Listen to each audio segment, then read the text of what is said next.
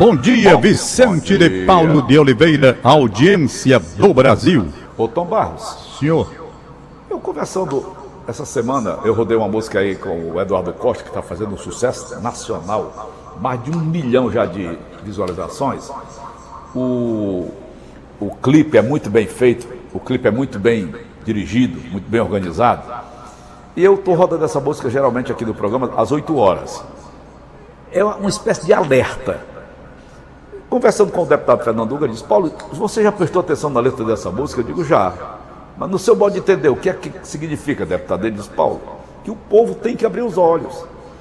Tem deputado aqui do Ceará, ele falando para mim, que vai eleito, tirando voto lá em Saboeiro, lá no, não sabe nem onde é o município. Por quê? Porque ele compra o cabo eleitoral, ele compra o- a, a autoridade eleitoral máxima lá do município, e ele compra mesmo, dá dinheiro, dinheiro muito. E vai eleito, sem dar, não, não tem mais satisfação a dar àquela pessoa que vendeu o seu voto. Eu gostaria, Tom, de rodar um pouco da música, um trecho dela, até pela metade, para você dizer também o seu ponto de vista. Pode ser? pode, inclusive eu ouvi toda a música ontem, eu sei qual é. Já gerou uma polêmica muito grande também. Tá aí. Vamos lá.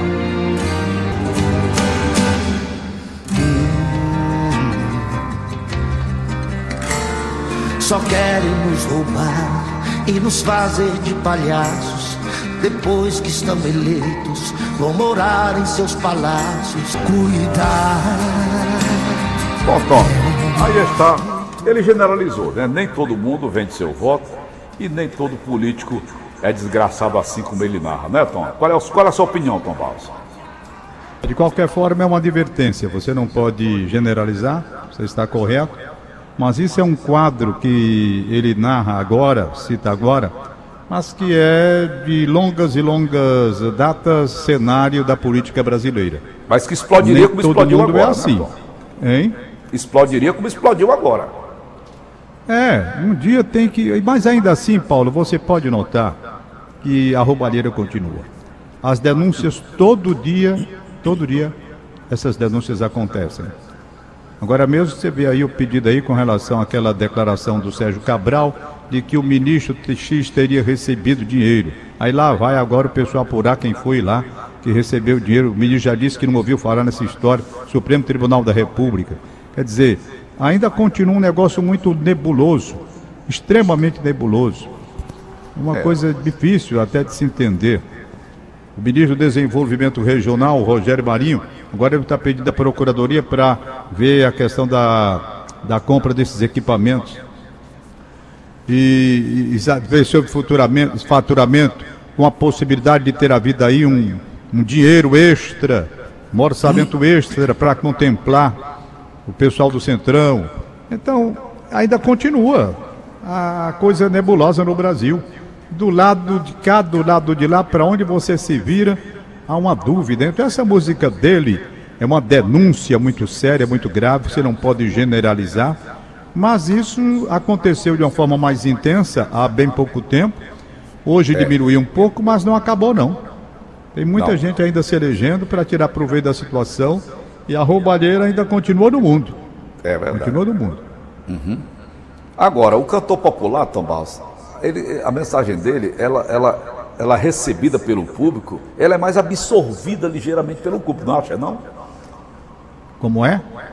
O público absorve mais rapidamente a mensagem.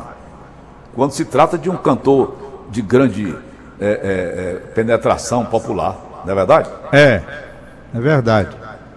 Mas isso daí, isso daí acontece sempre, né? Quando havia o regime de exceção do Brasil, É. os compositores que quiseram publicar alguma obra tiveram de passar pela censura, Isso. perfeito? Geraldo então não saía tudo como, como é? Geraldo Até Vandré aquela, foi- aquela novela do Dias Gomes também ficou muito tempo na prateleira. Não, pôde, não podia ir ao ar. Como é o nome da novela? Foi um sucesso danado. Rock Santeiro. Rock Santeiro. Então, hoje nós não estamos num regime de exceção.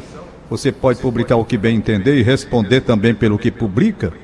É. E é preciso que cada um se manifeste de uma forma inteligente honesta, honesta, com bom propósito de alertar o povo brasileiro. Por exemplo, Isso. nessa música aí, há realmente um, um, quadro traçado onde você visualiza perfeitamente bem políticos que praticam essas coisas que ele diz na música.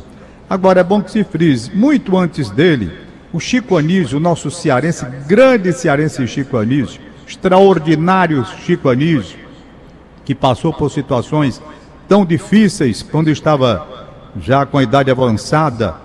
Né? Tem o depoimento da esposa dele. Eu estava vendo um dia desse aqui, rapaz, ela chorando, dizendo que ele passou de humilhação na reta final da vida. O Chico Anísio.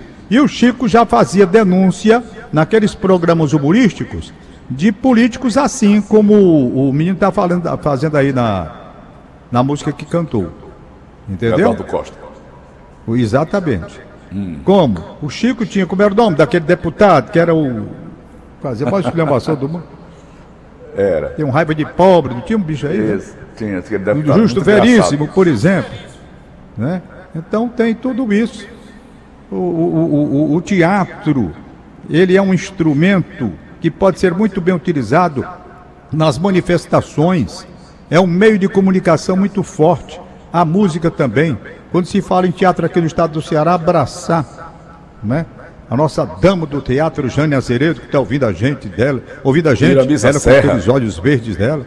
Iramisa, Iramisa Serra. Serra. O teatro sempre foi e sempre será um meio muito adequado para protestos também, através de peças inteligentes, bem contempladas e aplaudidas pelo público. Então, está aí a música. É uma música que está fazendo sucesso incomodou a muita gente, diga-se de passagem, encomendou. Uhum. Mas tem gente aí vendendo alma pro diabo mesmo, vendendo a mãe, vendendo todo mundo. Uhum. O cara só vê dinheiro hoje em dia. Só vê dinheiro. Não vê outra coisa. É uma música muito boa. Passa pulsar pra mim. Vamos nós, Tom. Diga lá, Paulinho. Gostou da música? Você vai rodar Eu domingo? Gostei. Eu gostei. Eu gostei da música. Muito boa. Aham. Uhum alguma. O, Tom Barros, essa denúncia contra o Dias Toffoli, feita pelo marginal e ladrão Sérgio Cabral, você acha que ela pode ser fundamentada, Tom? Rapaz, eu não sei, eu não sei como é que é. Eu ele disse que ele disse que o Dias Toffoli ele disse que o Dias Toffoli recebeu 4 bilhões. Foi. E que o escritório de advocacia da esposa do Dias Toffoli teve participação nisso. Dias Toffoli já se manifestou dizendo que desconhece esse fato. Desconheço esse fato. Então, Polícia Federal já pedindo para haver uma apuração. E agora é saber como é que vai ser a condução dessa história. Para saber se recebeu ou não recebeu. Como? Se eu estou dizendo, no caso Sérgio Cabral, que fulano de tal dos anzóis, no caso um ministro do Supremo Tribunal Federal, que se torna uma coisa mais grave, gravíssima até ele deve ter provas do que está dizendo. Principalmente quando ele envolve até o escritório de advocacia do ministro. Não é? Aí tem o fato de a polícia já mandando apurar para saber. Vamos ver, tem prova? Sérgio Cabral tem? Acabou. Se tem prova, está aqui. O depósito foi feito, a sentença foi essa e Isso. acabou. Para beneficiar lá uns interesses de políticos que tinha. Então, é, é mais uma denúncia, é aquilo que eu acabei de falar. As denúncias elas vão se multiplicando. Sérgio Cabral está condenado a 300 anos de prisão. 300 anos. É uma coisa bonita. Você tu pensa que no Brasil o cara é condenado a 300 anos. 300 anos de prisão perpétua, então, porque o cara não viu 300 anos. É, né? claro que não. Aí eu quero ver. Eu quero ver quanto tempo ele vai passar na cadeia. Lamento muito hum. que o pai dele, que eu conheci, bem de perto. Hum. Compositor, jornalista, torcedor do Vasco da Gama, sabe? Cara muito legal, vereador pelo Rio de Janeiro. Hum. não sei não, a gente olha pro Sérgio Cabral, o pai está com 83 anos, mas disse que está com, e graças a Deus, certamente, com os problemas de esquecimento, de Alzheimer, porque se o Sérgio Cabral, o pai, que vendo essa marmota que o filho preparou, meu amigo, é desgosto muito. E o Sérgio Cabral era poêmio, né? Sérgio Cabral, Jornal, acho que jornalista, você lembra jornalista, dele. Tom. Jornalista, compositor, compositor. Ele foi um do, inclusive ele foi preso na época da. O filho também é jornalista, o ladrão. Ele, ele, ele fundou o Pasquim. Foi um dos fundou fundadores do Pasquim. Teve participação. Pois bem, então, um homem direito como o Sérgio Cabral, o pai. Aí vem um filho fazer essa desgraça toda aí. Rapaz, se ele tiver mesmo, como me disseram, que ele está com Alzheimer, não tá, é até melhor, porque o sofrimento deve ser grande. Porque eu conheci o Sérgio Cabral, o pai dele. A gente, eu era, era não, sou torcedor do Vasco da Gama. Eu ia ao clube do Vasco, tive lá, inclusive, diversas vezes. Fui com meus filhos mostrar o Vasco, almoçar por lá, eu gosto. Foi bem. Aí o Sérgio Cabral ia lá também. Entendeu? Hum. O Sérgio Cabral, o pai.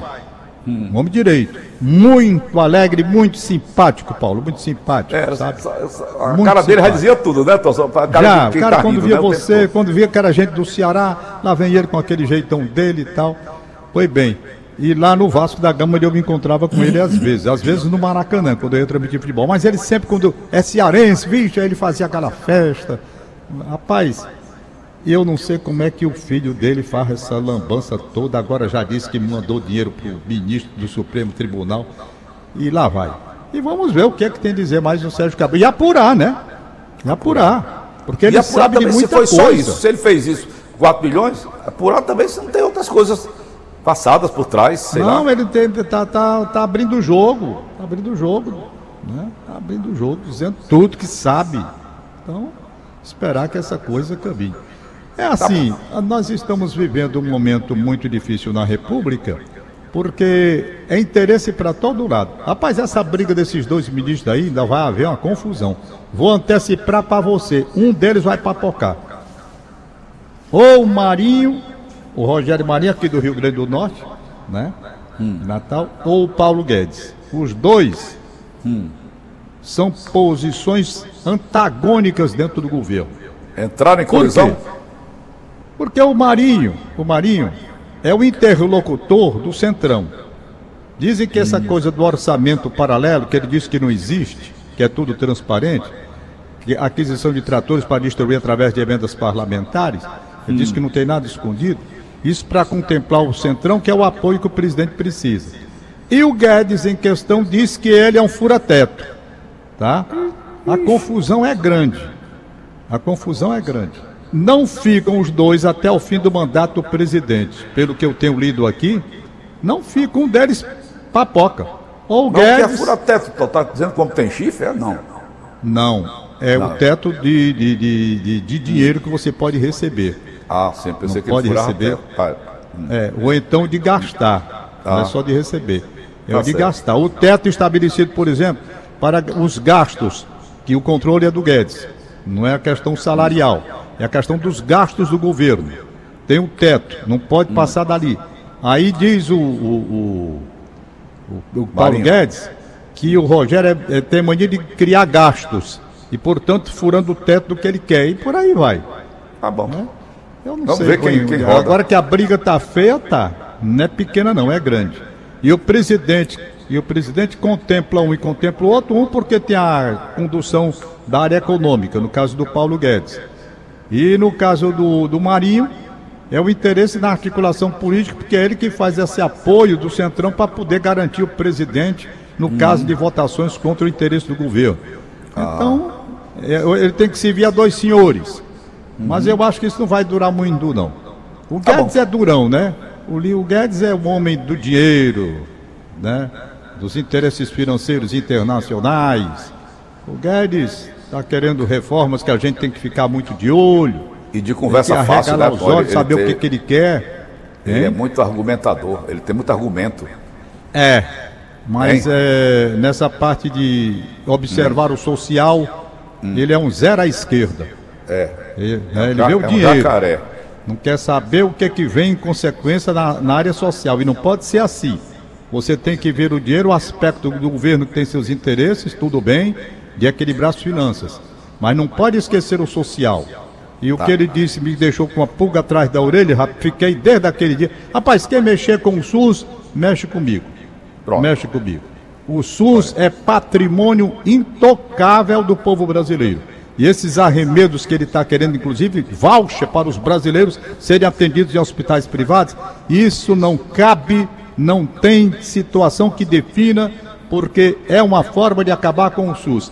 E o SUS é patrimônio da família brasileira e não tem Paulo Guedes, não tem ninguém que venha mexer no SUS. Enquanto este locutor estiver vivo e com voz para falar.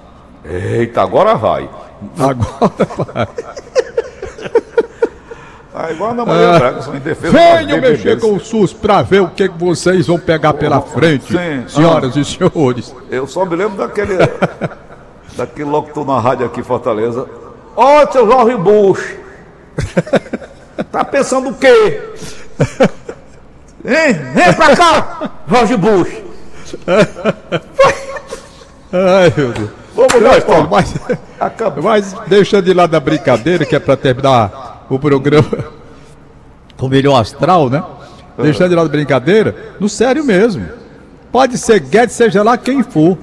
Na hora que mexer com o SUS, meu amigo, Ele não é doido, não, Tomás. Ele não é doido, não. Pode ser. Veja o pode que ser doido, queria não é aquele tão doido, maluco não. lá da Colômbia, que o ministro dele correu com medo, pediu foi o boné de égua, eu vou sair daqui e saiu morto. Como era o nome do homem, rapaz? O nome é até esquisito. Eu li aqui, Aham. não é? Barranquilho, será como é o nome do homem? Rapaz, o bicho, o bicho é frouxo. Na hora que viu o povo na rua, pediu o boné, pediu, não quero mais ficar, pediu. E o presidente mandou tirar tudo que foi de proposta dele. Não, não tá valendo nós nada, não, negada. Não, não. Olha, pô, o sujeito querer colocar imposto de renda e dois salários mínimos, rapaz. Aí é brincadeira. Se tivesse 3 dado mil certo. reais no valor, 3 mil reais, lá o salário mínimo, na Colômbia.